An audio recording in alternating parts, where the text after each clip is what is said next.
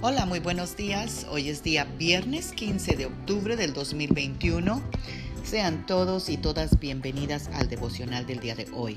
Hoy estaremos meditando en Juan, en Primera de Juan, perdón, 4:18, la segunda parte que nos dice: Si alguien siente miedo, es miedo al castigo lo que siente, y con ello demuestra que no está absolutamente convencido que Dios lo ama. Amadas guerreras y guerreros de Dios, este es uno de los versículos más impresionantes que han cambiado de verdad mi vida.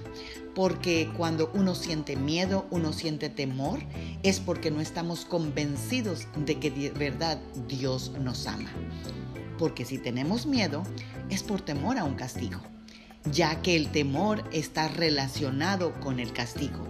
Y el que teme es que aún no ha aprendido cómo Dios le ama. Cuando las personas experimentan problemas en las relaciones, en la familia, a menudo es una señal de que alguien está tratando de controlar a la otra persona. ¿Y por qué hay control detrás de esa persona? Es por miedo, es por inseguridad, y el miedo y la inseguridad controlan a otros porque resisten el control de otros. O sea, no se dejan controlar y quieren controlar a otros. Cuando nosotros estamos inseguros de todo lo que pensamos o lo que piensan de mí, todo eso destruye nuestras relaciones y paraliza nuestra vida. Como seres humanos, anhelamos estar cerca de alguien más, pero a la vez tememos estar también cerca de alguien más. Anhelamos tener comunión con los demás, pero a la vez sentimos miedo al hacerlo. La inseguridad se, se opone a la intimidad y destruye nuestra vida. No podemos estar cerca de alguien si le tenemos temor. Y si la inseguridad destruye nuestras relaciones, ¿qué es lo que la va a construir? ¿Qué es la que lo va a edificar? El amor. El amor proviene de Dios, el amor es Dios y el amor de Dios es el único que puede construir relaciones. En el momento en que tú y yo comprendamos cuánto Dios nos ama, ya no tenemos que probarle a nadie nada. No tienes que impresionar a otra persona porque ya sabes que Dios te ama. Y si Dios te ama, ¿qué importa quién no te ame? Tu identidad y tu autoestima no están sujetos en lo que otras personas puedan pensar de ti. Cuando tu relación con Cristo es fuerte y segura, ya no estarás oprimida por, los, por las expectativas de los demás.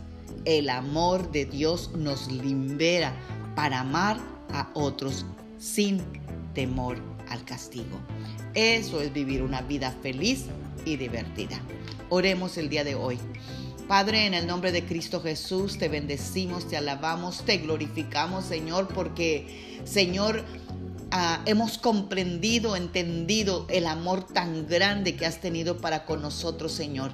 Y si tú diste lo más grande que tenías, que era tu Hijo Jesucristo, por amor a nosotros, o sea que tú nos amaste más a nosotros que al mismo Jesús. ¿Cómo no, Señor? Amarte a ti, amarnos a nosotros y amar a los demás como tú nos amas. Señor, ayúdanos a sentir Señor, ese amor tan grande que tú tienes. Ayúdanos a seguir viendo, Señor, cómo tú nos miras y cómo tú crees en nosotros en lugar de estar pensando, Señor, lo que otros piensan o creen de nosotros. Señor, haz que tu amor nos libere del castigo del temor.